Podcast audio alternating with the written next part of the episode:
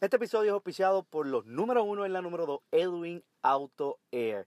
Estamos en pleno verano y si no tienes aire acondicionado en tu vehículo, mira, estás bien atrás. Llama a los número uno Edwin Auto Air, honestidad en todo momento. Comunícate con ellos al 787-917-0440. También auspiciado por DJ Yadiel. Oye, no, no alquiles esos DJ de por ahí de pacotilla, de 80 o 100 dólares por actividad. Si tú quieres que tu actividad quede fina, un buen trabajo, un buen sonido y sobre todo una buena presentación, comunícate con DJ Yadiel García al 787-316-2389. Búscalo también en Facebook como DJ Yadiel. En este episodio me senté con la gran leyenda de la lucha libre puertorriqueña y estoy hablando de nada más y nada menos que el gran profe. Sí, el profe Ángel Pantoja como algunos lo conocen acá en nuestra comunidad. Y aunque no lo crean, sí, el gran profe, esa gran leyenda de la lucha libre, es de nuestra comunidad almirante y se sentó un ratito a hablar con nosotros y a contarnos grandes cosas y grandes momentos que vivió siendo luchador profesional aquí en nuestra isla del encanto, Puerto Rico. Tuvimos una conversación espectacular, espero que al igual que yo, ustedes se la puedan disfrutar. Antes de comenzar este capítulo, este, quiero recordarles una reunión importante de comunidad que vamos a tener este día 13 de julio, miércoles 13 de julio. En la misma estará nuestro alcalde Marco Cruz Molina atendiendo nuestros asuntos y el tema principal van a ser nuestras facilidades deportivas, ya sea el parque, ya sea la cancha bajo techo del parque y el centro comunal de la aldea. Si quieres ser parte del cambio de nuestra comunidad, esas áreas, como bien saben, este, recreativas que tenemos en nuestra comunidad, pues están un poco abandonadas. Eh, le falta ya sea pintura, algún tipo de mantenimiento como focos, este, pintar estacionamiento, pasarle máquina de presión, en fin, hacer un par de cositas. Y como todos saben, este, queremos hacer un movimiento y que las personas de nuestra comunidad nos ayuden a levantar estas áreas recreativas. Ese, ese es nuestro fin como almirante de la mano, el equipo de almirante de la mano y este servidor, pues estarán reuniéndose en una reunión para toda la comunidad este próximo 13 de julio del año 2016 en el Centro Comunal de la Aldea a las 7 de la noche en adelante. Así que por favor compartan la información para que todos estén allí presentes y podamos llevar a cabo esta reunión de comunidad. Este, como tema principal, nuestras áreas recreativas. Y más preámbulos, vamos con la conversación que tuve con la gran leyenda de la lucha libre, el profe. Espero que les guste.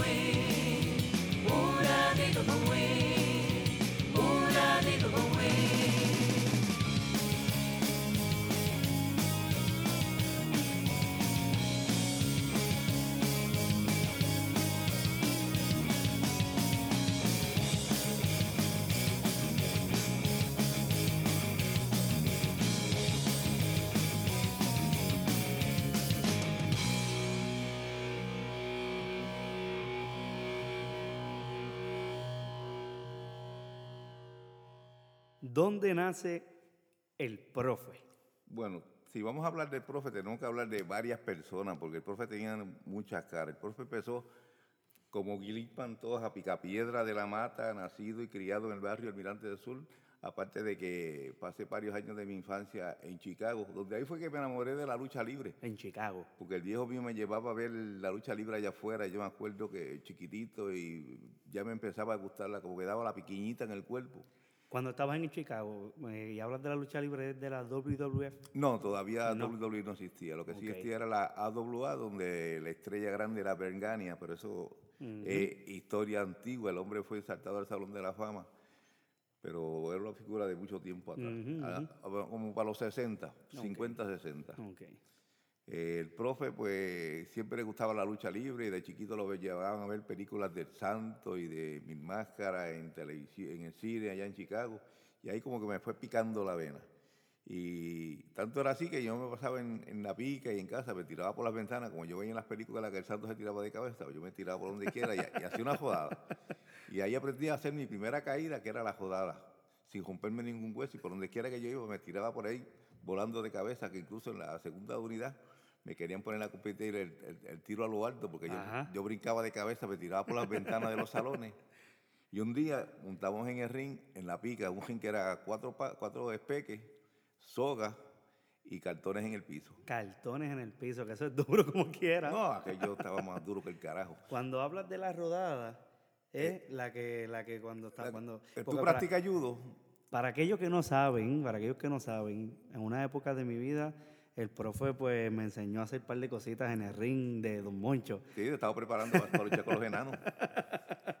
Cuando dice él, la que tú, la que tú me decías, que era que poner la mano primero y te dejaba Eh, caer y dabas la vueltita. Tres cuartos, ahí donde no hay impacto, porque tú te tiras, juegas y no te duele nada. Se Exactamente. supone que no te duele sí, nada. no- si lo no hace duele bien. nada, sí. Si lo hace mal, te va a romper cuánto hueso tienes. Exactamente. Eh, montamos ese tremendo ring en la pica, que eran cuatro espeques, soga, soga de, de esa pelúa que, que pela, y, y cartones en el piso. Y ahí teníamos la superestrella, una Harry el Monstruo.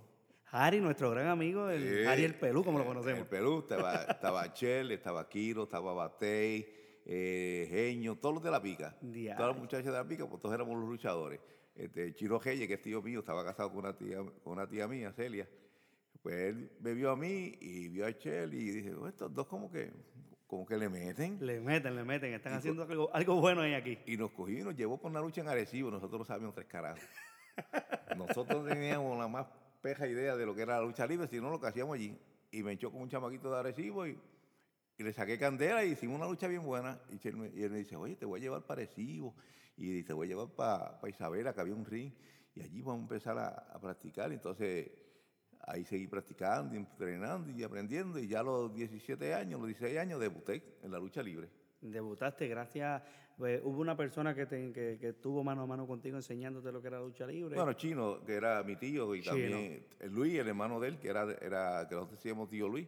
Ellos me enseñaron, además yo fui aprendiendo de mucha gente y era, siempre estaba viendo la lucha libre y así aprendí. Bien observado. Empecé en Mayagüez contra Pantera Negra, que era en esos tiempos era una estrella grande. Cuando dices debutaste es que ya entras como tal a WWC. Sí, no, aquello no existía WWC No. todavía. No era Arturo Mendoza, que era un mexicano que tiraba luchas en Mayagüez, traía mil máscaras, tenía Ok. ya brico. Era, era la empresa grande que había en Puerto Rico en aquel tiempo. Yo tenía Ok. 16 años, estaba en la high y me fugaba de la high pues, los viernes para ir a grabar en Mayagüez. y allí íbamos luchando y haciendo mis cositas. Y a la gente le gustaba mucho mi estilo. Y en aquello yo me, me puse un, blanco, un guante blanco, que todavía la high yo lo usaba en la escuela. Y, y era karateca y hacía de karateca y ella luchaba contra Huracán Castillo, que era un monstruo, el Wow, papá. Castillo. Este, Toledo, los- la gente viejita que esté por ahí va a saber de quién estoy hablando, de las estrellas grandes de ese tiempo. Y yo, ya a los 16 años, ya yo estaba con las figuras importantes de la lucha libre y todo el mundo me... Y de momento se me dio que yo estaba siendo amigo de mis ídolos. Ok. Incluso fue así que cuando yo fui a México, yo conocí al santo, que era ese hombre que tú veías en televisión, y wow. Y como si tuviera ahora mismo, si tuvieras a Jackie Chan, Ajá. que tú admiras a Jackie Chan, Sí. y de momento pues tú estás trabajando con Jackie Chan y vacilando con Jackie Chan. De la nada. De la nada, yo me hice amigo de todas las estrellas grandes, que eran mis ídolos cuando chiquito, y me hice amigo de todos ellos. Y dije, Wow. "Contra, esto está, está chévere. Esto está pasando. Esto está pasando y, y comencé a viajar y iba a Chicago, iba a Trinidad Tobago y fui a Panamá. Incluso en el grupo de Panamá, digo, de que fuimos a, en Canadá, que fue como para los 81, que nos llevó Hércules Ayala. Ahí yo tuve la oportunidad de conocer a la gente como Bret Hart, cuando todavía no era Bret Hart, Jim Neidhart, no, no era Jim Neidhart, era... Yo luché con Jim Neidhart acabadito de sacar de un training de fútbol. Él no era luchador ni tres carajos, era simplemente un hombre grande, fuerte. Y te lo tiraron. Y me lo tiraron, ese tipo poco me mata. ese tipo, y gracias a Dios que yo le caía bien. Y yo le simpatizaba, pero era un monstruo, un tipo acostumbrado a, a tumbar gigantes.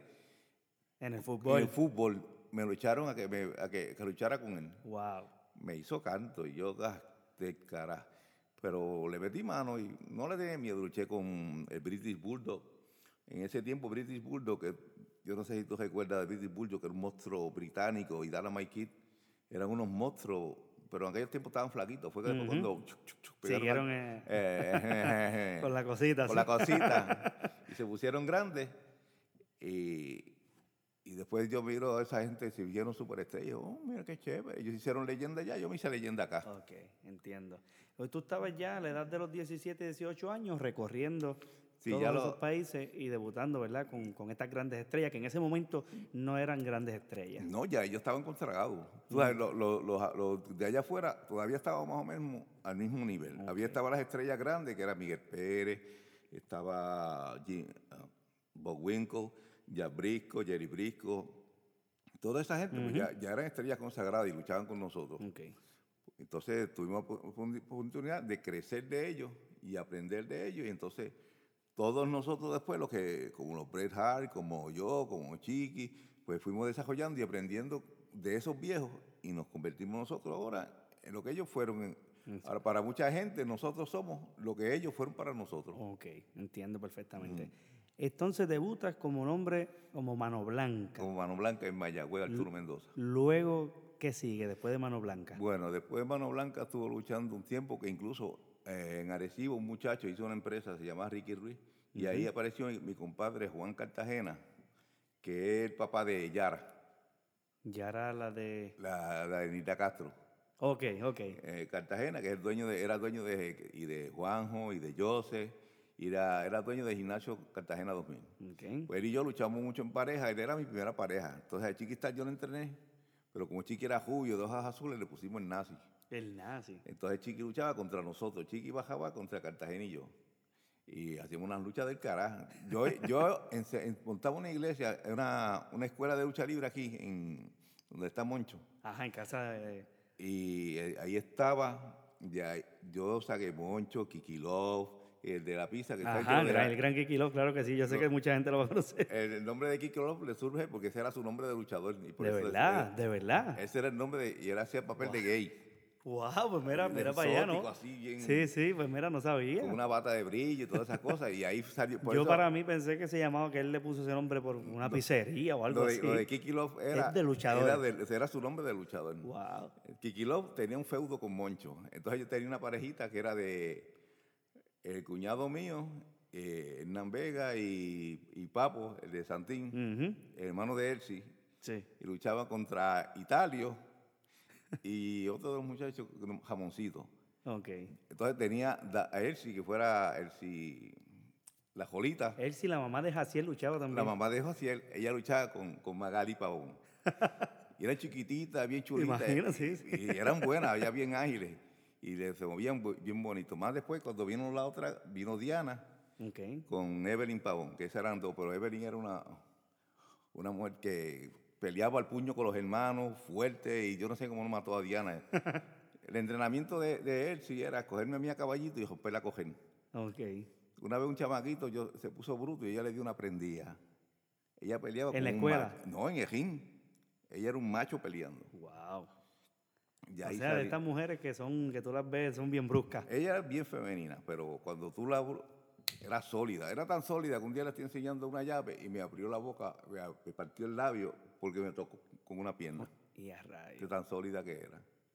Y de ahí, simplemente yo tenía mi crew completo, donde yo lo llevaba a diferentes partes de, la isla Y era un club de aquí, de la De comunidad aquí, de todo- Almirante. todos eran de almirante. Ok. Toda la cartelera. Simplemente yo hacía una lucha, traía a Bajabá, que lu- luchaba en pareja con Chiqui, contra Cartagena y yo, que éramos la estelar. Y el resto de la cartelera, los muchachos que yo entrené aquí. Ok. Y fue un tiempo bien lindo y eh, se llamaba Almirante Wrestling Club. Wow, hasta, hasta lindo se Sí, escucha. y, y- y hicimos mucho y viajamos mucho por toda la isla y la gente era loco, el grupo era, el grupo era bien chulo y mucha amistad, incluso cuando murió Papo, el, el hermano de Elsie, fue bien, bien, bien, bien triste para todos nosotros, lo sentimos mucho.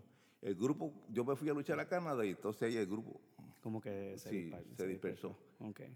Pero fue una etapa bien linda y fue aquí, de gente de aquí del barrio. Claro, no, y yo recuerdo eh, que yo pues participé de esa, Ujú. de esa clase en casa de Don Moncho y saco unos minutitos para pedirle, ¿verdad?, oración a las personas por Don Moncho. Sí, Don está- Moncho está delicadito. está delicadito de salud y le envío, ¿verdad?, la fortaleza necesaria a la familia.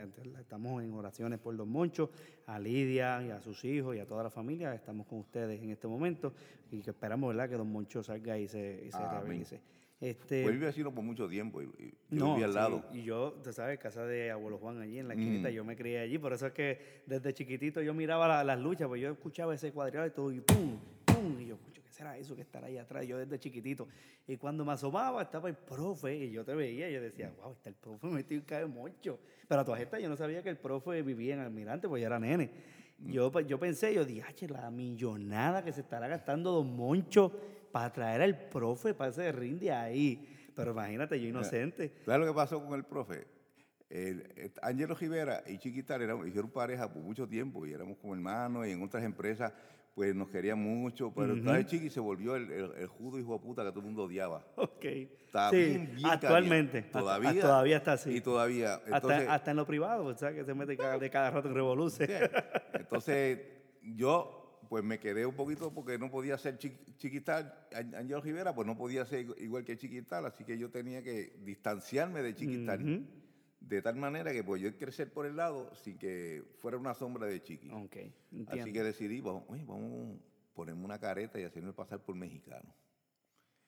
Pues le cogí una careta presta a Sabio Vega, un toxido prestado de Hugo, una maletín de Víctor Quiñones y comencé a hablar como mexicano, porque yo tengo la habilidad que yo puedo hablar mexicano, no exagerado, no de embuste, sino un mexicano que la gente, como habla el mexicano de verdad. Sí, real, que la gente dice, esto es un mecano. Al punto de que cuando yo iba a México con Chiqui a luchar, a Chiqui iba a comprar algo y le cobraban 50 pesos por algo. Y yo iba a comprar y me lo vendían en 10. Porque tú eras de allí. Porque yo era local y a Chiqui lo veían con el acento y hablaban, ah, este es boricua y lo, lo querían clavar. Lo quería claro. Y a mí, pues yo, to- él me decía, cómprame esto, cómprame aquello. Cómpralo tú, por Cómpralo favor. tú, por favor. que me- y como yo puedo hacer, entonces ahí el profe se creó por el lado y comienza a traer lu- luchadores americanos de la WWE, eh, gente súper pegada, leyenda. Incluso yo fui manejador de casi la mitad de la gente que están en el Hall of Fame de la WWE. Fuiste manejador de Fui manejador de ellos, los Wild Samoan, eh, Volkov, eh, eh, Valentine, eh, todos los que son gra- de esos grandes que están ahí, yo estuve de manejador de ellos y tengo fotos y tengo la evidencia. Y Y eso es ya, eh, obviamente. estamos eh, hablando ya de los 80. Exacto, los 80, que ya debutas como el profe. Ajá, ahí entonces... Que el profe, eh, yo quiero entender esto bien, el profe era luchador, pero manejador al mismo tiempo. Lo que pasa es que yo tuve que hacer que no sabía luchar.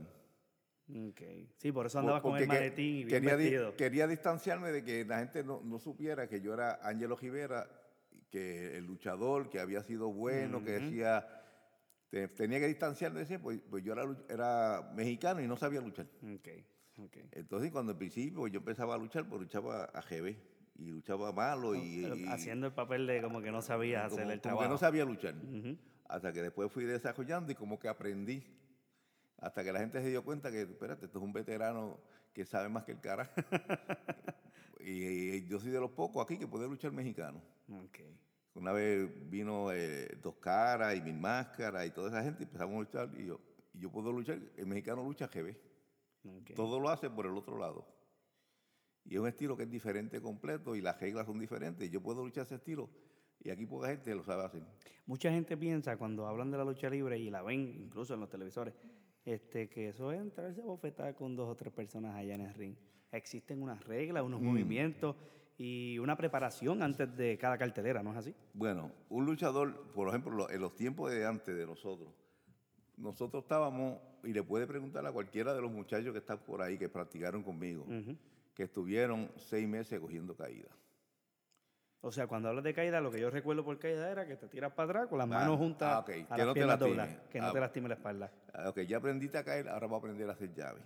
Y pam, pam, pam. Y vamos a coger. Y vamos, nos íbamos cogiendo desde la aldea o desde aquí hasta, hasta Arriba.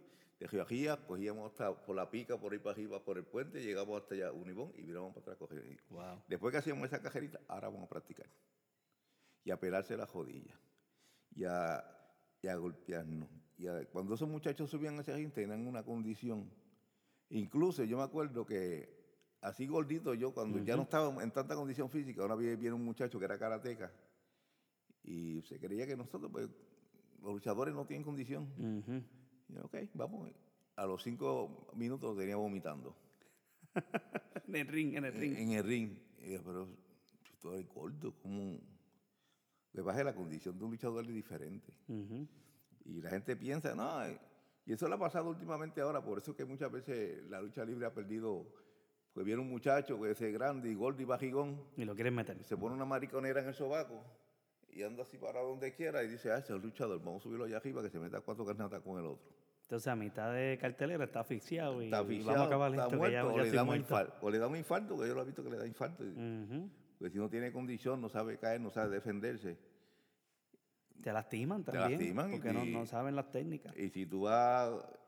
Yo lastimé a dos o tres por, por aquello de que porque respetaran el negocio.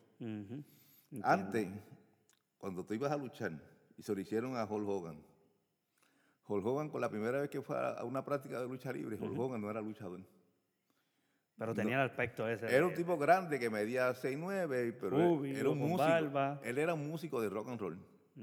Y cuando lo llevó, a- cuando lo fueron a primera clase, porque los, los Road Warriors lo vieron así grandote, dijeron, coño, mira, va a estar con nosotros para que se haga luchador, porque tiene ese cuerpo y esa cara, esa pinta. Y cogieron y le partieron la pierna. Le partieron la pierna. le partieron la pierna en la primera práctica. Y él volvió después que se mejoró y siguió aprendiendo y hasta que se ganó el respeto de la gente. Wow. Estaba otro, Sergeant Slaughter. Ese tipo era un marín de verdad. Usted que viene soldado que venía con vestido de marín. Él era un marín de verdad. Fue Marín. Él era un Rambo. Cuando lo fueron a hacer lo mismo, él vino, le partió la pierna que le hizo, él le quería partir la pierna. Y es rayo. Porque antes el luchador estaba preparado. Y tenía la condición y sabía. Yo le yo trabajo de seguridad en un hotel y yo vengo a un tipo, le hago una llave, me lo llevo para, el cuarto tranquilito y nadie sabe que yo lo tengo amajado. Porque tienes el conocimiento Tengo el para eso. conocimiento para hacerlo. No es lo mismo que tú hagas, un- no es cuestión de que lo hagas y lo tires contra el piso. Lo puedo hacer, pero no lo voy a hacer. Si no, que lo pego, pin, lo pillo, bueno, entra. y el tipo va así, tranquilito. Sí, no, y me consta, a mí me consta, porque cuando yo inicié, ¿verdad? Que, que, que como conté ahorita, desde, desde, desde mi casa escuchaba los cantazos y inicié viendo, por lo menos a mí me consta que, que tú eras bien, vamos a decirlo así, rudo en el ring, ¿sabes? Que cuando había que hacer, no, esto hay que hacerlo así, y los muchachos siempre te tenían como ese respeto, y esto hay que hacerlo como lo dice el profe, ¿entiendes? y, y siempre había esa disciplina No, a eh, la hora de entrenar. Hay, todos mis muchachos respetaban en la lucha libre, la respetan todavía. Incluso tú le vas a preguntar a cualquiera de los muchachos que tú ves por ahí que fueron en el grupo mío, le sienten un profundo respeto, porque yo se los enseñé. Y, a, y a disfrutarlo y a, y a- y a amar eso, porque la, gente piensa que, que es un show, que es un entretenimiento, es un show y es un entretenimiento. Porque es para que la gente, no es para que la gente apueste a que él va a ganar ni a que él va a perder, Claro. sino para que la gente lo pase bien. Exactamente. Tú vas a una, a una cartelera de boxeo y tú le apuestas a aquel 500 pesos y dices, coño, voy a comprar ese boleto, cuesta 75 pesos, lo voy a pagar el pay-per-view. Y el tipo viene, pan, en los tres segundos le dio un puño y lo tiró para atrás arriba. Y, ¿Qué pasó con mis 75 pesos? Nosotros nos garantizamos Así de que tú es. te vayas para la casa contento, alegre y satisfecho y dices, "Ey, valió la pena, valió la pena. Exactamente. Sí, tienes razón. E incluso Este, por lo menos yo no tuve, sí tuve la oportunidad, fui a una que otra cartelera con papi y eso, este, pero fueron pocas. Mm. Pero lo que se mostraba en televisión era como que cuando salía el profe, Mm. esa rabia del público se notaba a legua. ¿Llegaste a tener algún encontronazo con algún fanático por causa de, ese odio que le tenían a ese personaje? Mi hija está por ahí, te puede ser testigo de que cuando ella tenía como 13 o 14 años, la tuve que meter debajo del dash del carro y Carola estaba bebé y la tuve que meter debajo de entre las piernas de la maíz y tirarle el cajo encima como a 20 hijos de puta que me querían matar con la... Y no le importaba que ellos estuvieran en el cajo. Wow. Le cayeron a puño al cajo, le cayeron a, a, a- a cantazos, querían virarme el cajo y yo janqué ese cajo y me llevé como cuatro gelados. Y ellas estaban en el cajo y no las respetaron que estaban. Wow. Pero Eh, cua- a todas estas tú salías del coliseo con la máscara puesta. Sí, Por eso es que reconocían. la- ahí, la- va, ahí va el hijo de la gran. porque la imagen estaba, yo había que cuidar. El profe Sí. nadie nunca supo que- quién era yo, hasta que yo quise que supieran que era yo. Ok. Pero nadie sabía, todo el mundo creía que yo era mexicano. Incluso, yo creo que este es el momento para contar esta anécdota. no te asustes, Pesalí. Mira, este, a mí Titi Damani me contó en una de las reuniones que cuando chiquita veía mucho la lucha libre. Y cuando entró el, tro- el profe, lo odiaba, lo odiaba. ¿Sabes que Titi Damani vive en la entrada de la pica allí? Y lo odiaba y ese odio a muerte y a muerte. Y el profe, donde quiera, ah, donde quiera que yo lo vea, que el profe para aquí y para abajo. Hasta que un día se enteró que el profe eras tú y ella te conocía en el ámbito personal, ¿sabes? Sin, no, es- no en la faceta de luchador, sino personal. Y se han cerrado a llorar y a llorar y a llorar porque no podía creer que tú eres profe. O sea, que tú sí cuidaste mucho esa imagen a nivel de que Besalí, tu hija que está aquí, le pasó algo parecido. Sí, lo que pasa es que el profe es el profe y Guilín es Guilín. El profe es tramposo y sucio, hijo de puta. El profe, cuando dice la careta, yo mismo me asusto de lo que puedo decir, porque no lo controlo. Una vez yo dije, vamos para Loíza a luchar. Y yo dije que vayan todos esos negritos, porque vamos a hacer casting para una película de Tarzán y necesitamos monos y africanos. Y a rayo. Cuando yo llegué a Loíza, el parque era un jueves. Arriba de, esquina a esquina y en el terreno de juego habían 800 personas. Y a rayo. Yo me bajo del carro, pum, pam, pum, pam, pum, pam, pum, pam, puño, pedrar. Me No montaron en una patrulla, me quité la careta y me dejaron en los kioscos de Loíza. Un jueves te daban por lo menos 75 pesos. Ahí me dieron 800 pesos ese jueves. Porque llené el parque y no participé de la cartelera porque No tuviste ni que participar No. porque no te querían allí, el No, odio. me- La gente te estaba esperando para hacerte daño, Es vamos a más, decirlo cuando- así. me recogieron Chiqui y Víctor cuando, cuando se terminó la cartelera y la gente pasando, coño, se nos fue el profe, yo que quería matar ese hijo de la gran puta, coño, yo lo quería matar, se me fue ese cabrón, yo lo quería matar. Pero Diache. en Arecibo un tipo viene, me tira un, me, me tiró un tajo y me cortó por aquí. Me tiró el cuello así. Y yo dije, guau, y me cortó. Cuando los muchachos lo vieron, le dieron una prendida del cara. Y a rayo. Pues yo voy a denunciar al tipo por, porque, por agresión. Y cuando ven al tipo con la cara todo chato, chavado, y el guardia me dice, "Psst, cá- quédate calladito, quédate calladito, que ese tipo está todo jodido. Mejor no hagamos nada, ya lo que se hizo lo hicieron. así, ya lo hicieron.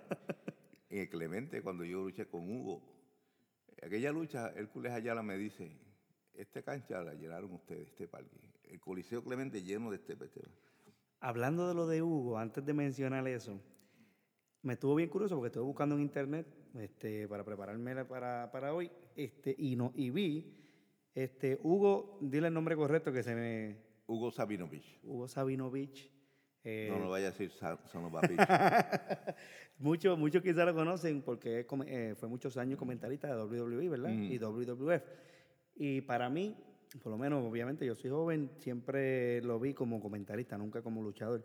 Al estar buscando hoy por internet, vi que luchó contigo aquí en Puerto Rico. Sí, nosotros luchamos varias veces. Hugo empezó a luchar, más o menos los dos empezamos juntos. Él, eh, y los dos éramos lo que en la lucha libre se llaman los boy wonders, que son los nenes estrellas de la Ok, lucha libre, los ok. nenes bonitos. Entonces, él tenía 14 años y yo tenía 16. Ok. Y empezamos en Mayagüez, para Arturo Mendoza, co- como para 72. Y él tenía 14, yo tenía 16. Y todo el mundo loco, él, él era el muñecazo. Él luchaba estilo mexicano, acrobacia, Ujú. cositas así. Ya no puede ni levantar las patas, pero está, está hecho un lechoncito.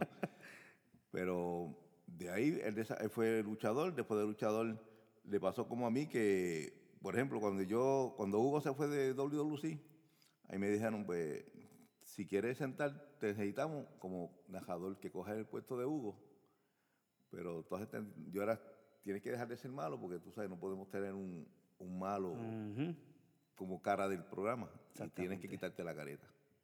Entiendo. Y yo, ok, pues, cambiamos la imagen, entonces me fui poniendo más buenito y cambiando la imagen, entonces de ahí dejé de ser hijo. Pero Hugo y yo llevamos una carrera paralela más o menos, lo único que cayó allá en WWE, hizo Y- muchos chavos Y tú te quedaste aquí en. Puerto Rico. y yo me quedé aquí. Y tengo una Pero- familia y soy más, tengo más que él, Exactamente. porque tengo una familia espectacular. Pero entonces, este, en ese caso de Hugo, esa pelea se dio, según lo que yo estaba viendo por internet, Mm.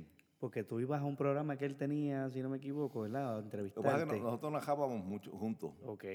Él najaba, como él hace con Pedro Cabrera, que él, él naja de una manera y el otro le, le lleva al contrario. Pues entonces estuvimos najando un tiempo, hasta que yo pego a tirarle pullita, pullita, pullita, y a joderle la vida, y pullita, pullita, pullita, hasta Incluso vi que que le, explotó una- y nos embrujamos y le rompiste el chaleco en una, pasó bien.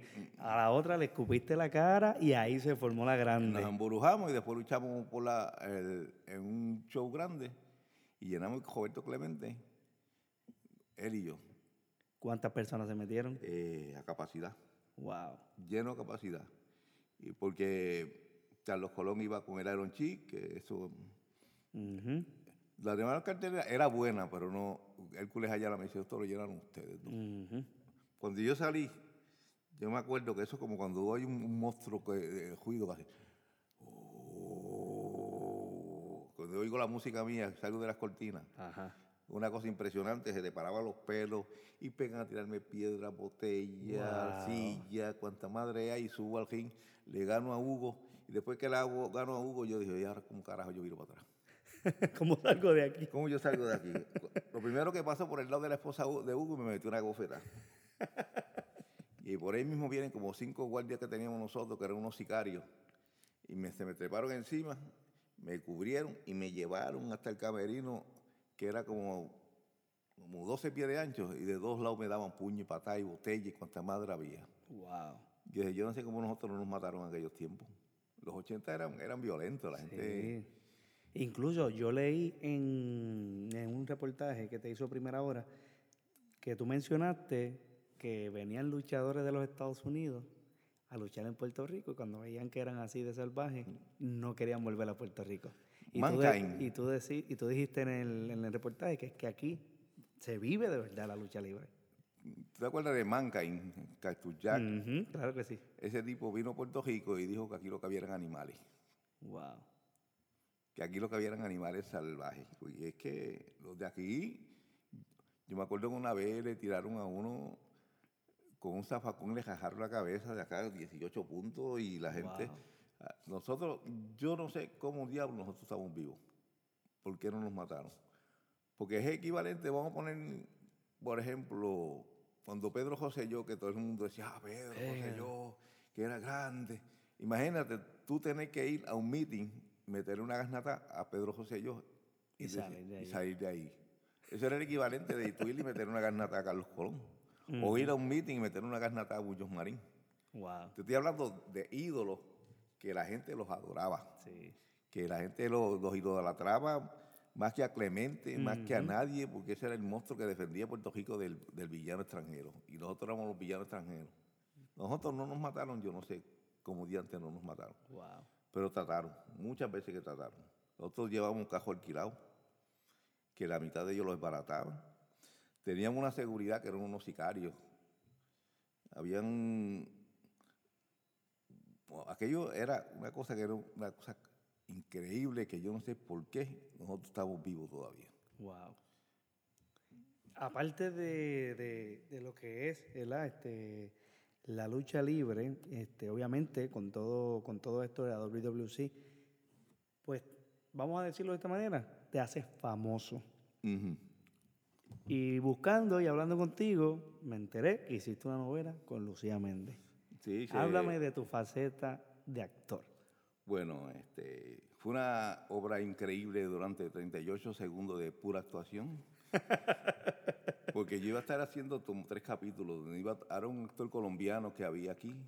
Estaba eh, Lu- Lucía Méndez y Mari Carmen Avilés, que era la, la villana. Pues me llevaba a mí para que yo torturara al tipo, que era el colombiano, el garanazo. Yo sé que estaba Johnny Lozada al lado mío, el, el- el de menudo. Johnny Lozada. Y se me queda mirando y dice, ¿usted es el profe? Y yo, sí, mucho gusto. Un honor, un placer conocerlo. Usted, yo siempre lo he admirado mucho. Yo, gracias, gracias. Igualmente, yo admiro su trabajo con menudo, fue espectacular. Y, y me- él estaba, yo voy a hacer un papelito aquí, me van a dar 75 pesos. Porque, Ah, me van a dar 300 porque yo voy a hablar. Estamos hablando de Johnny Lozada, que apostó el carro en la pelea de Eh, Coto, que lo perdió. Yo hice un trabajo una vez con, yo luché con Jaime Arieta en pareja. Eh, hicimos si lo busca el video lo va a encontrar como trompetilla luchador. Ok. Eh, hice una vez unos sketches en todo, casi todos los programas que había de, de, de concurso nosotros íbamos. También hice uno con Gladys Rodríguez. Hice en México íbamos a hacer una película con el Santo. Pero teníamos que quedarnos como seis meses allá y la verdad que México pues no era fácil. No era, no era muy bueno. No, no, eh, la comida estaba mala, el, el ambiente de aquellos tiempos no era, Mm, era belicoso. Cuando el promotor nos dice a nosotros, si un policía te detiene y están ustedes dos solos, mátenlo y se van, ¿Qué? ¿Qué? porque te van a secuestrar y van a pedirle chavo a tu familia para que te devuel- para devolverlo. Y yo, oh, Wow, a ese nivel. a ese nivel, cuando el promotor nos dice a nosotros, si los vienen a, a, a arrestar o algo, mátenlo. Ustedes saben cómo, comparen el cuello y vayan a coger. Y yo, Wow. "Oh, sí. Cumplimos el compromiso y nos fuimos para el carajo. no. Además, la música, la comida era mala, todo, no es como la comida mexicana que acá no es la comida de allá. Ujú. es una tortilla con un canto de carne que no es segura comértela y en un agua que tú no te puedes beber, si no te amaneces cagando tres semanas. Y- No podía beber agua de la, de la no, pluma. La venganza de Moctezuma. Wow, wow, wow. Era, era algo malo entonces. No, yo que tenía esa, esa fijación de México me gustó, tú sabes. Porque el país es espectacular, pero la cosa en aquel tiempo estaba bien mala. Sí, sí. Y Estamos hablando para qué época, para los, los 80, 80, para allá. 82. Ya después volví en el, en el 2006 y ya era diferente, ya era otra cosa, estaba bien bonito y estaba la gente estaba más tranquila. Más Ahora civilizado. está más civilizado, porque todavía están con los mismos problemas. Sí, están Mm, los carteles y, y todo eso. Este, ¿Qué es lo más que amas de ser luchador? Bueno, a mí me, me dio la oportunidad de, de hacer muchas cosas, de viajar, de ver el mundo. Yo me encontré una vez con un amigo mío, de lo que estudiamos, que nos vemos en la clase graduanda del 74, Ujú. de Larino, y él me, yo hablé con él y me dice, ¿y qué, qué tú hiciste? Bueno, yo me hice farmacéutico, eh, trabajo en Walgreens, y trabajo en Walgreens. Mm. ¿Y tú qué tú has hecho? Eh, ¿Cuánto tiempo tenemos? Exactamente. y ha sido bueno, pero ha sido fuerte para la familia, tú sabes. Porque muchas veces Julia me ha tenido que, que prácticamente vestir, quitar la ropa, y ya llegó este trabajo de chaval. Y Por- cuando- porque después que salía de cartelera salía lastimado. no, yo he visto, yo me quitaba la camisa y cuando me quitaba la camisa Julia se echaba a llorar. Wow. de las marcas en la espalda, de los cojeazos. Este, cuando yo llegaba calladito, eh, ella sabía era que había algo. Un día llegué con dos costillas jotas y tuve, cuando ella me llevó a, a sacarme placa, pues el muchacho que, que iba a sacarme la placa pesaba como 90 libras y tuvo que Julia levantarme y montarme en la, en la camilla a ella porque yo no podía. Wow. Estos cogieron insultados. Y, y no es fácil porque cuando el, si, el profe lo odiaban, pues obviamente yo traté de que nunca supieran que era yo. Pero cuando descubrí la identidad secreta de ellos, pues gracias a Dios, pues ya son bonitas y la gente pues Por querer congraciarse con ella, pues no la joden mucho. Exacto, exacto. Pero que no sí, es pero fácil. tú siempre la, la mantuviste. eh, Ser la hija de uno de los hombres más odiados de Puerto Rico, pues no, no es fácil. No es fácil. Y ellos sobrevivieron eso, no son asesinos en serie, ni son psicópatas, son tres personas normales y profesionales los tres. Y, y creo que les gustó, fue bueno. Sacrifiqué mucho, ellos se sacrificaron mucho porque estaba mucho tiempo en la cafetera y, y eso sacaba mucho tiempo de ellos, pero por lo menos estaba Julia ahí, que Julia hizo un trabajo de cara con ellos. Excelente, claro Sí. que sí, no, no lo dudo. Este, nunca, eh, obviamente, tú tienes un hijo que está en Estados Unidos. Sí. ¿No mostró esa pasión por la lucha como su papá? Eh, lo que pasa es que él cuando pequeño sufrió una lesión, se cayó de un palo de, de Ok. mamey y se, se rompió el esternón. Así que nunca lo presioné para eso. Increíblemente, la que tenía el don es Carola. Caroline. A Caroline una vez estaba, me estuvo fastidiando que ella quería practicar, que ella quería practicar, que ella quería practicar. Y yo le traje a, a Karen Demoni, que era campeona mundial de WWC femenina en aquel tiempo. Que yo la había entrenado, yo la había enseñado. Y yo le dijo, pues vamos un día donde Moncho para, que- para quitarle la manía. pues cojo la flaca y le digo, ok, flaca, esta caída es así, pa", y la hizo perfecta. Ahora, arme esta llavecita, así es así, pam, pam, pam, y la hizo. Métele una pata voladora en la cara, pam. Perfecta también. Karen me dice, me está cogiendo pendeja. y estaba entrenando. Tú la tienes entrenando desde Está pequeñita. Está entrenando, está entrenando y ella hacía cosas como, y no le tenía miedo, como ella es cheerleader también, Ujú. tenía, tiene, es, es ágil y es acróbata. Ok. Pues ella podía hacer muchas cosas y si no hubiera sido porque, porque yo le puse el tropiezo, hubiera sido de las buenas en la lucha libre, porque es la más, la más ágil que yo he visto de. Ujú, ujú. Y la que más rápido aprendió fue ella Fue Caroline, la hija tuya. hubiera sido una estrella, pero no es el ambiente para ella. Y aquí, pues, a lo mejor estaría de diva en Estados Unidos.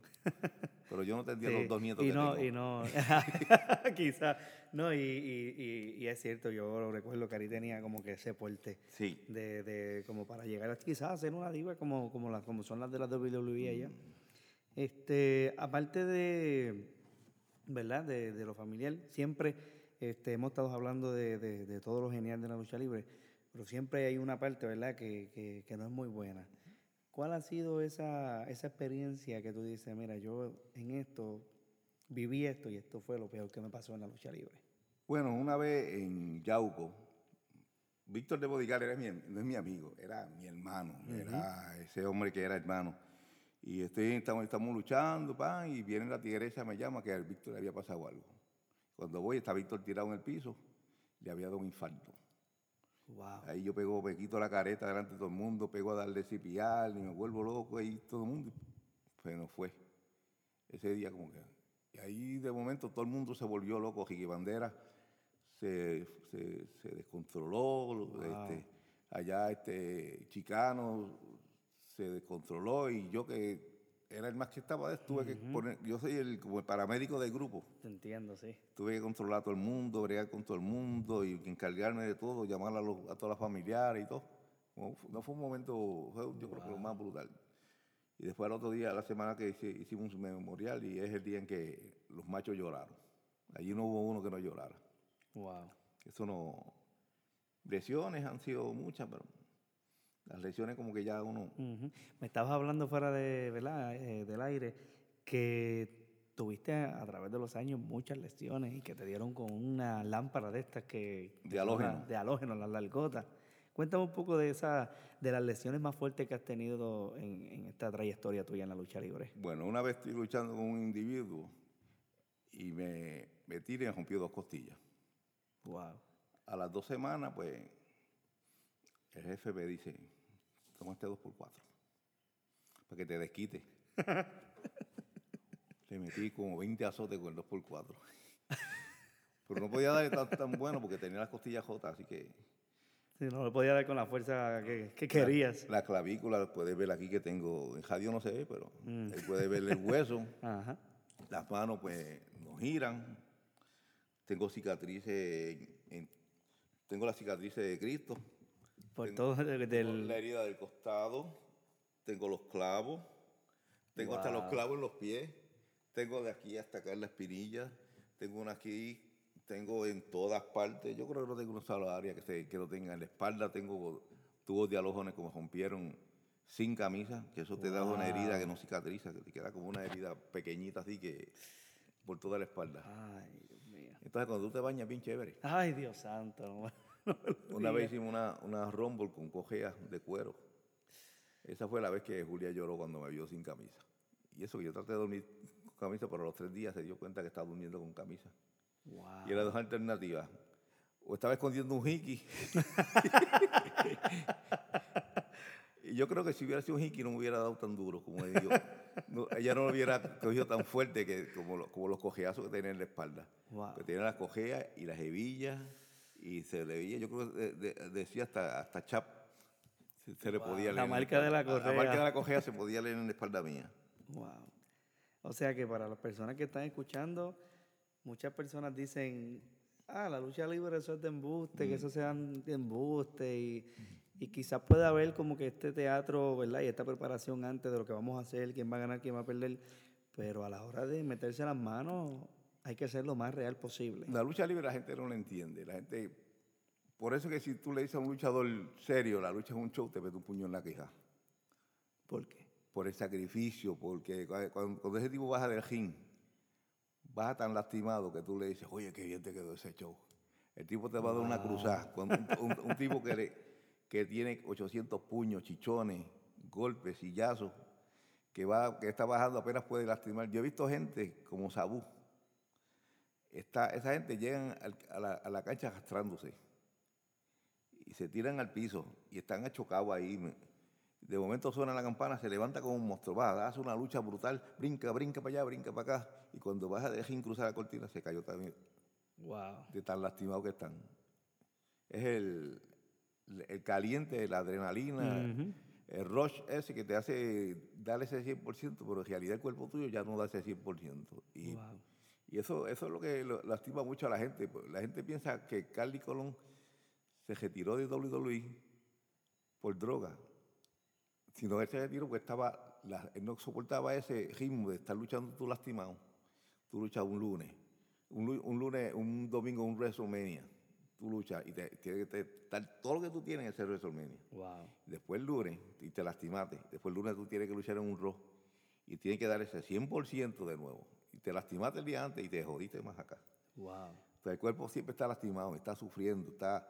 Y mucha gente de eso cae en pastillas para poder lu- luchar lastimado. Por eso, ah, en esa época que entró el hijo de Carlitos Colón a la WWE, yo veía mucho la lucha libre y, y, eh, creo que se llama Carlito Caribbean Cool, Sí. ¿verdad?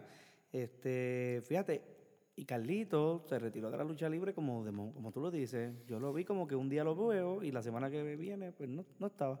Él sale mejor luchando por ahí, porque lucha viernes, sábado y, viernes y sábado, a veces lucha dos viernes, sábado y domingo, o- y, no se gana lo mismo que se gana allá, pero vive cómodo. Exactamente. Pero tú luchas los siete días, tú ves tu familia 15 minutos de que si acaso la puedes llevar a un show, que ella vuele, pero no es vida.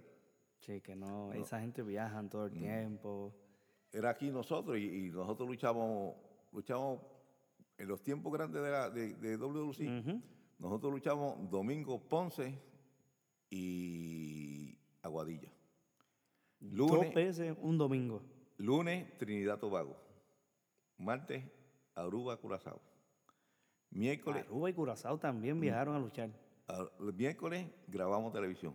Jueves un pueblito chiquito. Viernes un pueblito mediano. Y sábado un show grande. Y el domingo otra vez. De nuevo otra vez la rutina. Otra vez. Eso fue una tiempo, en, la- en los 80 hacíamos chavo. Wow. No te voy a decir que no hacíamos chavo, pero era una cosa que era trabajaba los siete días. Wow. Y fue, fue bueno, hicimos chavo, nos los comimos, ujú. nos los bebimos. No, mira, este, yo sé que la WWC hubo un tiempo en que, como me estabas mencionando anteriormente, que te pregunté por Ric Flair, Mm. que mucha gente, por ejemplo, para mí, yo veía a Ric Flair y eso cuando hacía el ¡Woo! Mm. Eso era un show para todo el mundo, que todo el mundo lo hacía cuando él luchaba en ring. Este, llegó el momento de la WWC estar a nivel de la WWF. Bueno, en su tiempo todos estábamos al mismo nivel. No era de que si Rick Flair venía aquí era porque Rick Flair era un 10 y nosotros fuéramos un 3. Todos estábamos en un punto 10, todos éramos estrellas, eh, y porque era como uno, un circuito. Habían seis, como seis o siete empresas en, en Estados Unidos. De lucha Habían libre. tres grandes, Puerto Rico, Santo Domingo tenía su empresa también, y Japón. Había diferentes empresas, entonces los luchadores se jotaban. Pero todos estábamos en el mismo nivel. No era de que si Ric venía aquí era, hola, Ric no. Flair era uno de nosotros. Un- Uno más. Bret Hart era uno de nosotros, todos éramos el mismo nivel de estrellas, no es como ahora que la gente miran los que están en WWE y los de WWE dicen, no, ¿cómo va a ser? No, Antes Mm. éramos todos el mismo, mismo nivel, por eso cuando nos vemos, en, antes mismo vino un muchacho, un Hércules Gómez, un tipo que mide como un 6'6", si tú sabes, tú conoces a Apolo, Apolo, sí. sabes que Apolo está grande, el tipo está tres veces más grande que Apolo. Wow. Te estoy hablando de un monstruo más grande que Batista. Viene ese monstruo, se me para al lado y me mira así, y me da la mano y me dice, profe, es un placer conocerlo y es un honor. Usted es una leyenda que yo desde chiquito lo he visto y siempre he querido conocerlo. Y yo, ese monstruo así. gracias, gracias, pues le deseo. Y una vez estaba hablando con uno de los luchadores de WWE que estaba quedando en el donde yo trabajo y me dice, eh, yo le digo, oh, yo soy de los, de los, de los boys de los viejos, nosotros, los, luchadores de antes Ajá. éramos los boys, los muchachos, de los, unos boys de los de antes y yo luché, estuve en el dungeon de, de, la familia Hart y estuve en tal sitio, tal sitio y el tipo me dice, oh, y pega a hacer la, la reverencia que hacen ellos. dice, ustedes eran luchadores, nosotros somos entertainers.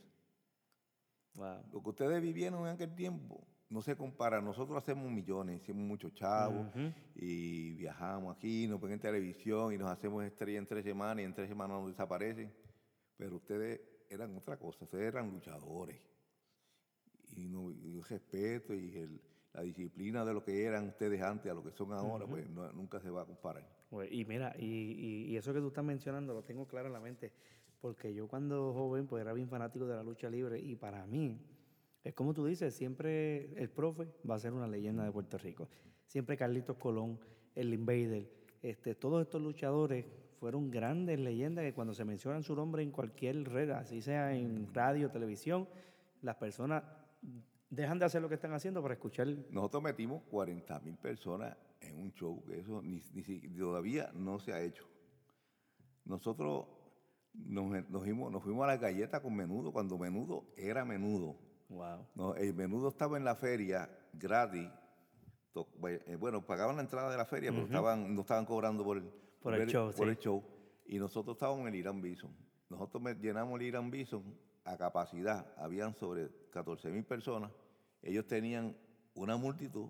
Imagínate el, el ni- el nivel Wow. del que estábamos nosotros. Nosotros metíamos 20 mil un sábado. A veces llegábamos al, al Irán Bison y veíamos como una filita por acá vacía y otra filita por acá vacía. Y yo, "Contra, ¿Qué pasó? Está medio jodido esto. y ahora tú ves que WWC tiene una lucha y, y hay 40 en un lado y 30 en el otro lado.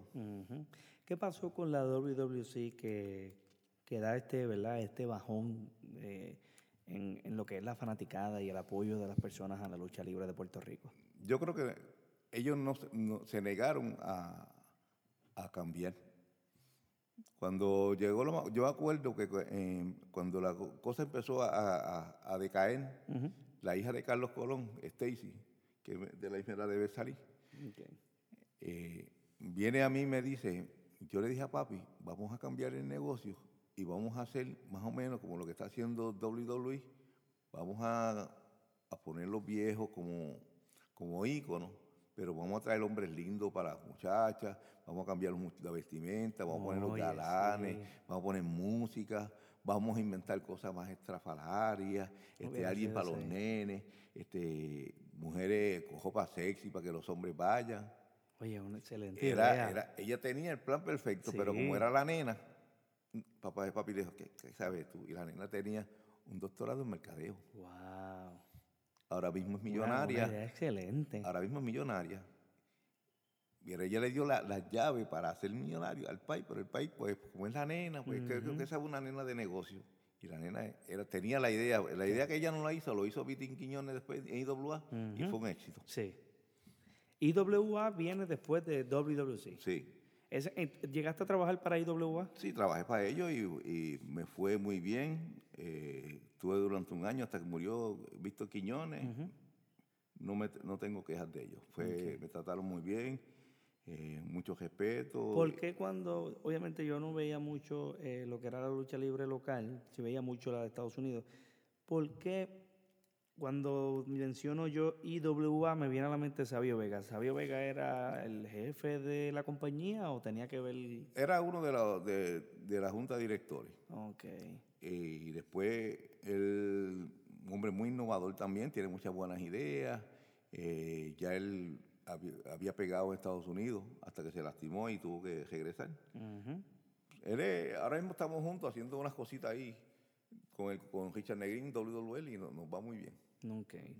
En- actualmente. Actualmente estamos haciendo algo todavía. Ok, perfecto.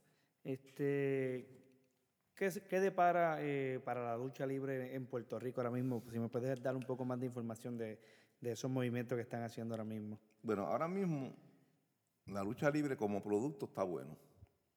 Porque hay luchadores maduros como Sensacional Carlitos, como 450. Eh, nosotros tenemos un grupo que se llama Legio, que son buenísimos. Tenemos este Apolo y Hércules Come, que son unos monstruos. Te- eh, hay talento, hay mucho talento ahora y muchas luchas in- independientes. Lo que, lo que pasa es el mercadeo. A veces viene una persona y, y- y contrata los mismos luchadores que te están pagando WWC, están luchando en, en la cancha de Almirante de gratis. Entonces WWC no puede hacer negocio porque es el- y tampoco es- como no le paga al muchacho, si, si a lo mejor en Almirante va a ganar más que lo que se va a ganar en WWC. Porque yo hago un sejucho de aquí, sejucho de allá y digo, contra, le voy a dar tanto a este, tanto a este, tanto a este. Y en la lucha independiente los luchadores ganan, chavo. Entonces van a WWC, luchan de gratis o por poquito para hacerse famosos y poder mercadearse acá. Que ganen un circuito, pues entonces es una parte del negocio que está medio, medio dañando, el, el- el mismo negocio lo está dañando. Entiendo, entiendo. Algo que me puedas contar de, de la leyenda, ¿verdad? Carlitos Colón, llegaste a luchar con él. Este, algo que, que nos puedas contar de él. Carlos, Carlos arma mucho la lucha libre y la respeta y, y vamos a decir que es el último que queda de los grandes de, de De los grandes de como promotor. Es el último que queda porque en Japón se murió el que estaba, eh, el papá de Vince, que era el otro, murió, eh, Brengania murió, el último de, los de, de las empresas de, los vete- de las empresas pequeñas que habían antes de los territorios, ya Veneno en Santo Domingo también se retiró. El último de las grandes de, las de los territorios es Puerto Rico. Y Carlos Colón, pues, Carlos Colón la gente lo quiere mucho. Sí. Y, y a pesar de que está lastimado, una vez yo vi, la última vez que yo vi luchar a Carlos, Carlos Colón estaba lastimado de la espalda bastante. Y estaba Carlos Colón, el supermédico, contra Bajabá y Víctor Llovica. Y la gente dice, yo te digo ese nombre y la gente se ríe. Esos cuatro viejos leña todos los días.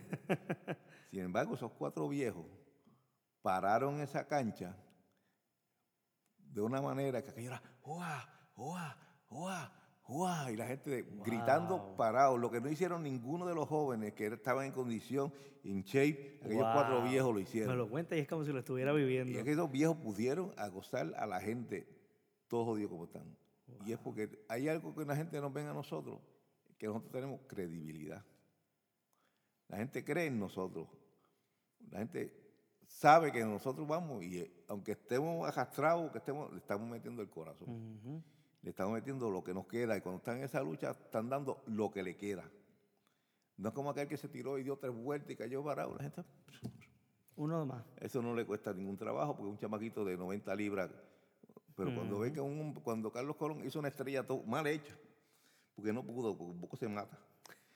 Y se paró y hizo así un aguajito y dio un puñito y la gente, ¡oh! Porque la gente está viendo el esfuerzo de lo que él hizo. Wow. Y yo lo respeto mucho por lo. Tenemos deudas pendientes. económicas. Gajes del oficio. Gajes del oficio. Pero el respeto a la, a la persona pues, existe, bro, porque es el, el último de los grandes. El último de los grandes, claro que sí. Mm. Aparte de, de, obviamente él, este, estamos hablando también de, eh, podemos hablar de Chiquistal, este, de, ¿cómo ¿Sabes era que- que se le conocía a Chiquistal? El, A Chiquita lo enseñé yo a luchar. a Chiquistal, de verdad, Aquí, en Almirante. en Almirante. Chiquita lo aprendió aquí en Almirante. Yo me lo encontré, él trabajaba de farmacéutico en la, la farmacia de, de Melendezcano, del alcalde. Entonces viene ese más, yo iba a comprar medicina allá y decía, oye, tú, sabes, tú eres el profe, ¿verdad? Tú luchas. Sí, yo y estoy haciendo una escuelita de lucha allá en, en Almirante y vino para acá y lo enseñé, y lo enseñé como judo y luchábamos en contra. Entonces viene un, un promotor y dice, "Coño, ustedes dos se ven bien juntos los dos. Y dicen, como jovencitos, bonitos en aquel tiempo. Ajá. Entonces no, eran como los Stark and Hutch de, de aquellos tiempos En la película, sí. de la película, pues éramos eh, nosotros dos y pegamos muy bien y nos convertimos Sí. en, en- en- en ídolos y fuera de... cuando eh, en, México nos decían los chicos ¿por qué? porque ¿Por vestíamos de rojo, blanco y azul, la botella de pesicola. Ok, ok. Entonces pegamos bien y la gente nos quería mucho y de- incluso hicimos pareja por mucho tiempo y luchamos en México, en Canadá, en Trinidad y nos fue muy bien juntos, era como hermano mío. Wow. Y llegaste a luchar con la leyenda también, con el Invader, Ah, en el puño al corazón, Mil veces. Yo creo que por eso, tengo, por eso me operaron del corazón. por los puños del Yo, yo- Invader. yo creo que nadie cogió más puño al corazón del Invader que yo. Ay, mi madre. Yo cogí hasta los que no eran para mí. ¿Cómo era el Invader? Eh, eh. Egomaníaco. Tiene un ego. Yo recuerdo le metía mucha pasión, a veces se daba bien duro en el pecho hablando. Entonces, él es un personaje. Es un personaje. Él, se, él cree en su producto. Y lo cuida y lo mercadea y su producto es él.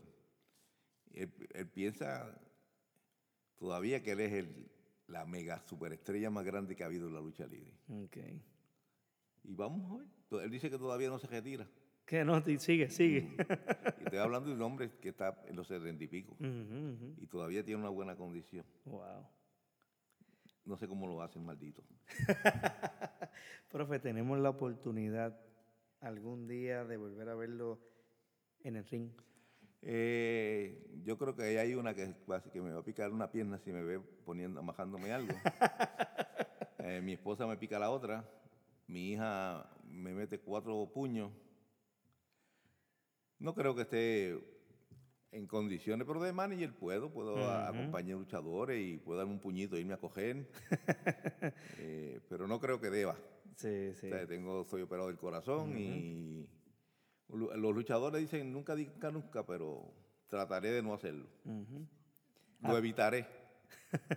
No, no, como- o también como comentarista, claro que sería una faceta excelente. ¿Tuviste la, Este, la película de Wrestlers? No, Que, que el tipo lo operan del corazón y a las tres semanas está luchando. no, no, tuve, no la vi. Eh, yo le digo, O sea, que a ti, a ti te operaron del corazón estando en la lucha libre. yo, yo vi esa película y me di cuenta de que me iba a pasar lo mismo. Mm, En la película el tipo sigue luchando más allá de donde debe y le da un infarto. Y yo dije, si yo me trepo al ring, me va a pasar lo que le pasó a ese tipo. Y corté. Me puse a cuidarme y a chequearme, fui a los médicos a examinarme y entonces me di cuenta de que había algo que no estaba bueno. mm, Pero a esa película yo le debo la vida. wow. Pues ahí fue que me di cuenta que me, podía, que me podía pasar lo mismo. Y fuiste a chequearte. Y me fui a chequear por cabezón. Wow. Un día que nos fuimos a caminar para el mojo y venía.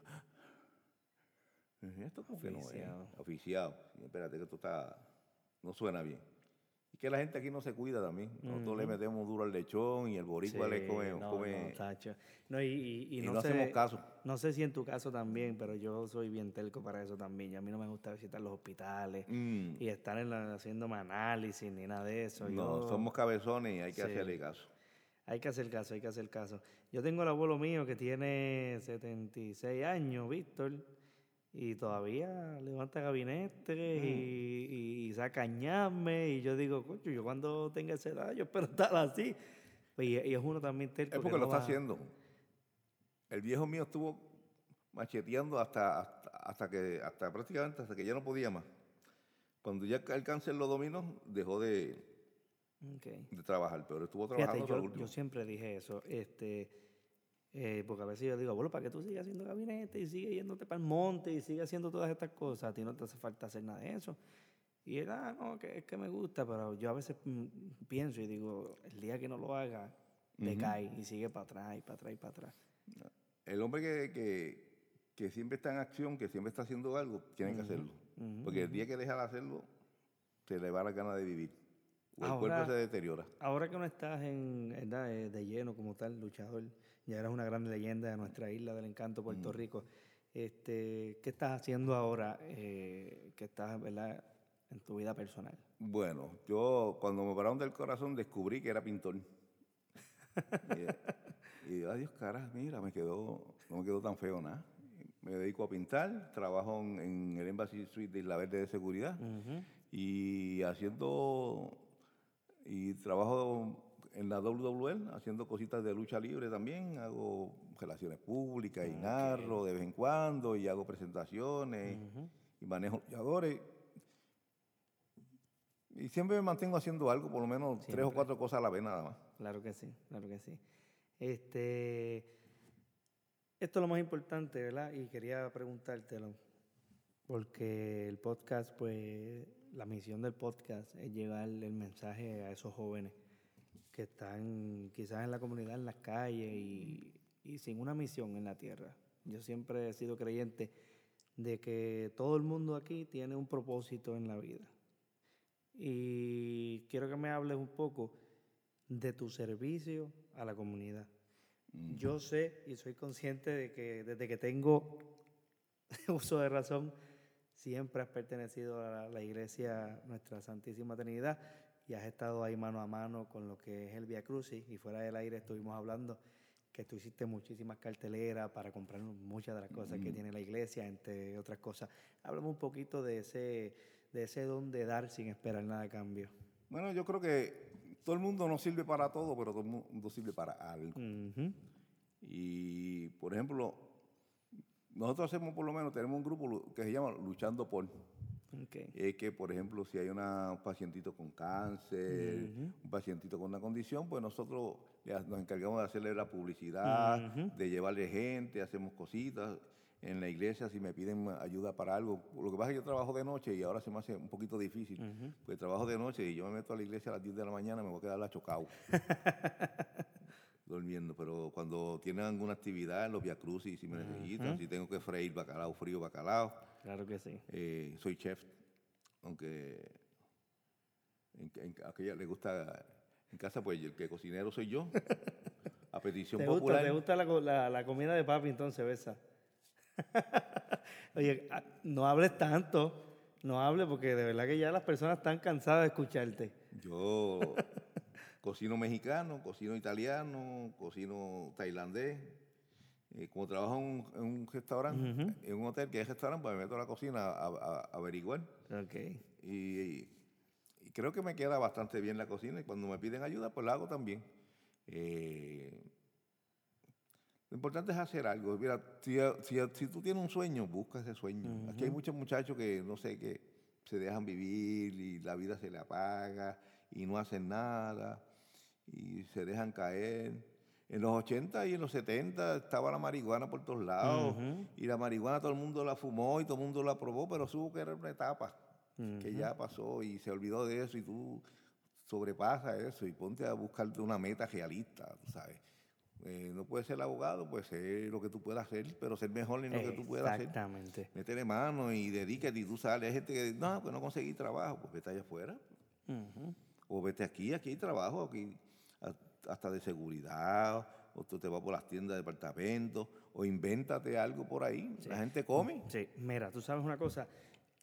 A mí a veces me molesta mucha gente que dice, no, que esto está malo. Desde que yo tengo uso de razón, las cosas están mal en Puerto Rico. Siempre están malas. Siempre, nunca han estado buenas. Yo no, yo no he escuchado a nadie que me diga, no, tacho, esto está bueno aquí en Puerto Rico, acá ahora es que es la melaza. Nunca.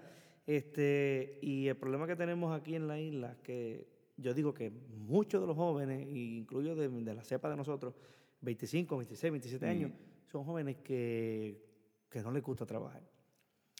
Tengo un, un, un, cliente que pasó una vez por el negocio y me hizo una anécdota. Él trabaja en la Holson. Y él trabaja en un turno que es de madrugada. Y ahora mismo están buscando como a 18 personas porque no, no encuentran. Mira esto. Dicen que no hay trabajo. Nosotros estamos buscando tres guardias hace, hace mira dos eso, años. Mira eso. Pues la Holson necesita como 17 o 18 empleados. ¿Sabes qué? Él me cuenta que llegan, llegan los empleados, llegan, llegan. Cuando ven el trabajo, cuando sale el sol, se quitan el casco, los guantes, lo dejan allí y no vuelven. O sea, estamos hablando de que los jóvenes de hoy día, sin tener quizás un cuarto año, sin tener quizás una preparación académica en la universidad, quieren tener un trabajo de oficina en un escritorio y cobrando 50 mil pesos al año. Que la, la, gente no sabe que el que quiere pescado tiene que mojarse el fondillo. Exactamente. Y tú tienes, y lo que le da el gusto a que a, a lo que tú tienes es que te lo trabajaste. Uh -huh. Es como decía la, la gente de antes que a veces los padres no quieren que los hijos pasen sacrificio porque tú te jodiste uh -huh. para tener lo que tienes. Y tú eres la persona que tú eres porque te jodiste Exactamente. para tener lo que tienes. Si tú dejaras que tus hijos se jodieran para llegar a donde tú llegaste, eso los va a convertir en la persona como tú eres. Sí. Pero si tú le das todo porque el nene no quiere, ay, que no me maltrate Estoy de el acuerdo nene, contigo. ay, no, que el nene no se amanezca estudiando. Esa jovencita que está ahí, desde que estaba en la escuela, estaba trabajando. Uh -huh.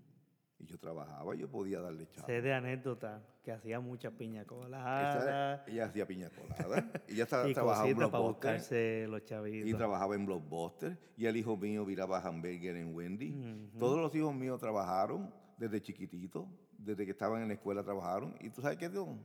Son tres profesionales. Ujú. No son millonarios, pero viven bien. Y Exactamente. ella se va cuando quiere dar su paseíto, se lo da. Y no le tiene que pedir chavo a nadie. Tiene sus estudios y su Tiene buen su trabajo. estudio y su trabajo. Yo siempre, mira, he, he sido fiel creyente de eso que acabas de mencionar. Este, papi, con mi crianza, y abuelo, y todo el mundo, o sea, mi familia siempre fue así fuerte. Para yo salir al cine con el marí o buscarme unos chavitos, o sea, yo, vamos a decirlo así, cuando yo, cuando yo iba a salir, yo nunca tuve como que esa, ese, esa, esa, esa cara de lechuga de decirle, papi, voy a salir con mi novia, tú me das 50 pesos, 40 pesitos. Mm. Yo tenía que lavar los carros, yo tenía que pasar el patio, tenía que pasar el patio a Titimín, a todos mis familiares, a Nolín, que paz descanse, lavarle el cajito para que me diera cinco je- pesitos, a Rafael Badalejo, a todas esas personas, yo les lavaba los carritos, me buscaba los chavitos, y pues mira, ahí sacaba ir Mari Parcine, me iba Sí. con los muchachos, Y te lo disfrutaba Y y- lo disfrutaba, y es como tú dices, Te sentí orgulloso me- de es cuando- decir, sacar la cartera y sacar 20 pesos y decir, estos 20 pesos me los gané yo. Mm. ¿Entiendes? Que eso, eso se siente muy bien y eso es algo, fíjate, que yo he notado que se ha perdido hoy día. Se ha perdido por lo que tú dices, por el aire bendito de que quizás los papás, porque están bien económicamente, le dan todo a sus hijos. Y tenemos una, una generación que vive, vamos a decir, si yo no trabajo, me dan un una casa en un residencial. Me- Plan 8, Me dan plan 8. los Me cupones, dan cupones, me dan tarjetas, te dan celulares, me dan celular. Y si me voy a trabajar, me lo quitan. es cierto. Estamos premiando Estamos premiando al, al- al ser vago, al no producir. Exactamente.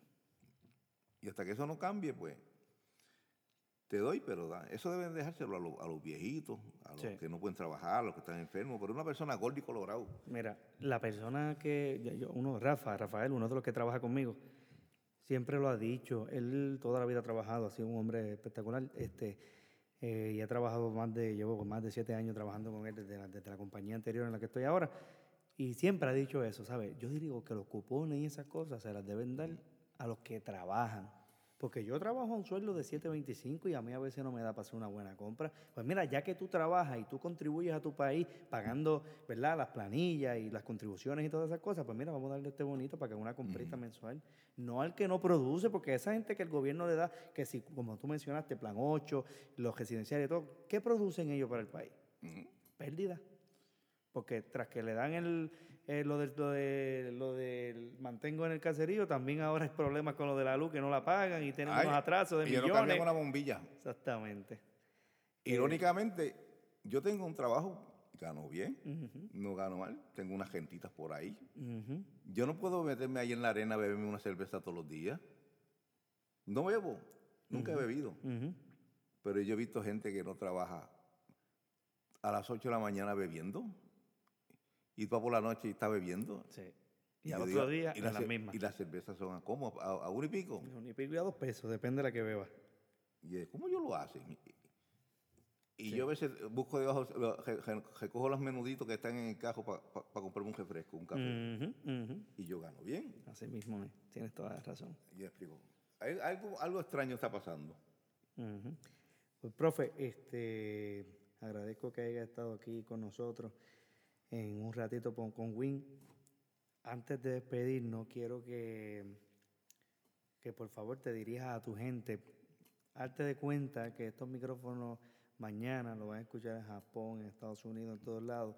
Y si tú quieres enviarle un saludo a alguien especial o decir unas palabras, este es el momento para tú hablarle a tu fanaticada de la, de la lucha libre. Bueno, la gente de la lucha libre quiere decirle que el profe está vivito y coleando, que todavía le quedan dos o tres trampas para hacer y dos o tres cositas pendientes que podemos lograr. Las metas se terminan cuando el corazón deje de palpitar porque siempre queremos hacer un poquito más. Mientras estemos vivos, nos tenemos aprendiendo. Dicen que el pejo viejo no se le puede enseñar un truco nuevo, pues este es un pejo viejo que todos los años se enseña algo. Cuando me operaron del corazón, yo dije, ah, pues no puedo hacer nada que yo voy a hacer ahora, si no puedo luchar, no puedo hacer ejercicio. Agarré una brocha y aprendí, descubrí que podía, pues, que podía ser pintor.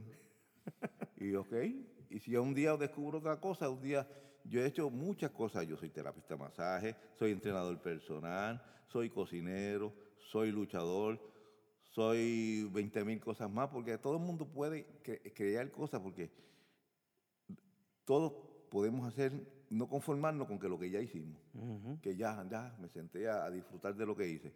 Eh, yo me siento contento con lo que he hecho y me siento contento que en el barrio haya gente como tú, que están Ujú. dando la milla extra, que demuestran que hay una juventud que tiene ideales, que tiene pasión, que tiene el deseo de que el barrio eche para adelante, Ujú. que tiene el deseo de que las cosas cambien y mejoren y que no te quita. Y estamos confiando que, que gente como tú y como el caballero aquí al lado, Yadier, claro que sí. Claro que sí, son el, el- que en el barrio no son todos los que están por ahí en las esquinitas con las manos en los bolsillos, sino que hay un grupo de jóvenes que están trabajando, que va- van a las diferentes iglesias, la católica, las Ujú. evangélicas, eh, que se reúnen, que están dando. Lo que pasa es que como hay dos o tres que hacen ruido, pero los que no hacen ruido, que están trabajando y haciendo cosas buenas, no, no suenan tanto, pero están, son mucho más y son mejores. Exactamente, exactamente, tienes toda la razón. No mencioné anteriormente, antes de despedirnos, que es bien importante, que estás en el Salón de la Fama de la Lucha Libre.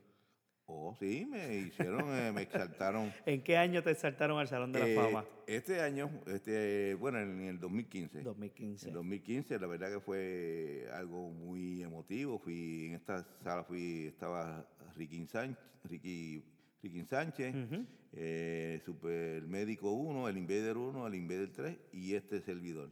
Wow. Eh, para mí, pues, un, honor. ¿Cómo fue ese momento, profe? Oh, muy bonito, muy especial. Es como un. Lo más importante es que la gente me quiere. Y, yo estaba de, de- de- de rudo y de tramposo, trabajando activo en esa compañía, y la gente me aplaude y me grita y me quiere mucho y reconoce la diferencia entre lo que yo tengo que hacer como judo y la persona que soy yo. Ya la gente ha aprendido a conocer un poquito a Guilín que Guilín es una cosa y el profe es otra cosa, pues la gente como que Sabe conoce un dividir las cosas. ya sabe dividir uno del otro, pero que el profe es, es- es malito, es, es- es traviesito. es- y gracias a Julia, que es la que ha podido soportar al profe. Oye, oye, no me puedo despedir sin, sin mencionar a Julia. ¿Cuánto, ¿Cuántos años llevas casado con Julia? Bueno, yo me hice novio de Julia a los 14 años. Estuvimos de novio escondido como hasta los 18. A los 18 se la pedía a Fino Vega, que era el, el El tío de ella, Ok. al panadero, una pelota de vergüenza un caballero, un santo varón, y a Titicán, que era la hermana, ella, yo cogí un especial del carajo. Tenía dos suegros y tres suegras. Porque ella la criaron entre de- el papá, el papá, el tío, la tía, la otra tía y la mamá. Y yo, pues, el día de las madres tenía que esconderme porque Ay, mi tenía madre. que llevar cinco regalos para esa casa nada más. Y el día de los padres igual. Mi padre era igual. Pero esa señora ha sido una campeona, me ha tenido que cambiar hasta cuando me operaron del corazón, estuve durmiendo en el piso al lado mío durante cuatro días. Eh, ha soportado todo aquello pasado. El profe cuando salía en televisión salía con aquellas divas en bikini y mujeres sexy, bellas y fabulosas, que en realidad todas me trataban como si yo fuera su papá y me dicen bendición y para Claro. el público son una cosa, pero en realidad son como las hijas mías. Pero, y es Julia misma, la, ellas son locas con Julia, le piden la bendición. Pero ella ha soportado todo eso, más los golpes, más las lesiones, más la llegada tarde, más ella tuvo que coger la agenda de, de prácticamente ella, mientras yo andaba volando y disfrutando, pues ella tuvo que echar, sacrificó incluso su carrera, ella era trabajadora social Ok. y se retó todo eso porque le gustaba, es que a ella le gustaba ser más full time. Ella nació para ser mamá full time. Y, y eso es importante también. A nosotros nos funcionó. Exactamente. Julia sacrificó sus sueños profesionales y no lo sacrificó porque ella lo hizo con mucho gusto. Claro, claro, yo estoy seguro que sí. Yo hubo tiempo que tuve tres trabajos. Yo trabajaba 40 horas en, un- en una- un- en el hotel, eh, luchaba jueves, viernes, sábado y domingo, y lunes y martes trabajaba de entrenador y daba, y daba masaje. Ok. Nunca hemos tenido mansiones, ni hemos tenido casas caras, ni ando en Lamborghini. Es que tú sabes qué pasa. cómodos. Somos felices. Como dice, vuelvo y lo menciono, Rafael, como dice Rafael, no es el más que tenga, Mm. es el menos que, que necesita. A mí no me hace falta nada. ¿Entiendes? Ujú, gracias Tengo- yo tengo lo que necesito. Tengo una familia bonita, unos hijos que nunca me han dado problemas. Yo no puedo decir, le hemos tratado tan bien que todavía está en casa. no hay querido ir. Está tan bien tratado. ¿Cuántos años tiene de salir? 25 años. 25 años y todavía está en casa. Carola pues se va y viene. Sí, sí, sí. Se viene y cuando viene encuentra la manera de virar para atrás. El que está en Texas llama todos los días. Es como si estuviera acá. Así que es una familia bien, bien cercana. Y eso se logra, pues, uno tiene que sacrificarse un poquito más y la otra pues tiene que sacrificarse un poquito más. Exactamente, exactamente. Por lo menos la, fórmula- la fórmula a nosotros no funcionó. ¿Cuántos años, no sé si me lo mencionaste, llevas casado con Julia? Bueno, nosotros cumplimos 40 años de casado Wow. y nos hicimos novios a los 14 años, nos casamos a los 22. O sea que llevan más de 40 años. Sí. Sí. ¿Cuál es la clave? Porque hoy día este, hay muchos muchos divorcios. Hay muchos divorcios. Porque qué tontería la gente se divorcia. Y hoy día yo pienso que la gente se casa, se casa ya pensando en divorciarse en un par de años. ¿Cuál es la clave para, para, para ese amor tan leal y que duren tantos años? Yo creo que somos opuestos. Ella es seria, con carácter, y yo soy loco, este, realengo, este, irreverente. Pero de la misma manera, a ella no le molesta que yo venía antier con la ceniza de mi santa suegra y yo le digo que es su madre y yo le digo que yo venía vacilando con ella por el camino y que me tiré un selfie con la suegra, con la caja de la suegra haciendo así. mi esposa no me, no me pegó cuatro tiros ni nada. Paró la trompa, pero Ay, ay, ay. de la misma manera que ella hace un bajincho de decir que me va a picar en 20 cantos y yo, Te queda tranquilo. yo le tiro un besito. Era como esta mención me dio para acá. Es que no, no nos cogemos en serio. Y eh, siempre hay que tener detalles y siempre hay que hacer maldades. Nosotros por tradición nunca hemos hecho un regalo caro, Aunque tenga los chavos. entiendo. Yo, nosotros, los regalos de nosotros son detalles. Por ejemplo, una vez yo cogí un peluche y le puse una, una máscara mía y le puse un regalito y se lo escondí en el peluche. Ok. O, se le, o le puse los tenis a ese peluche. O le llevo una serenata o cualquier cosa. Es un detalle. Ya el otro día, si ya necesita algo caro, quiere comprarse, toma los chavos y se lo compra. Exactamente. Pero los regalos son detalles. Aquella me regaló el Día de los Padres. ¿Qué tú me regalas? ¿Qué Qué fue? Detallitos. Un detallito, sí. Na- nada así de, de regalos caros. Ah, una vez que me regalaron un PlayStation 3. Ah, regalaron un PlayStation 3. Ah, PlayStation, bueno, pues regala bien. Sí. Yo, yo soy un gamer viejo. Entonces, la clave del amor, Un día a la vez. un día a la vez. Y el divorcio no es alternativa. Eh, padre Vitorino nos casó a nosotros y nos dijo que es hasta que la muerte nos separa. Así que eh, tratar de resolver el problema antes de acostarse a dormir. En la cama, ahí cuando se acuestan juntitos en la cama, mira, ¿qué fue? ¿Qué fue? ¿Qué pasó? Pues esto pasó y esto pasó. Por lo menos no dormirse hasta que no haya arreglado. Porque hoy el problema es así chiquitito. Se durmieron enojados por ese detallito. Y al otro día, eso es así de grande. Y al otro día es así de grande. Y a la hora van a estar enojados una semana. Y cuando, se, cuando, ya- cuando después no se acuerdan ni por qué fue que pelearon, pero siguen enojados.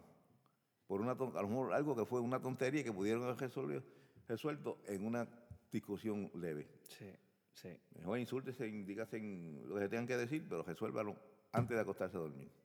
Que ese problema dure, no dure 24 horas. Perfecto. Una gran enseñanza ahí de, de la leyenda del profe.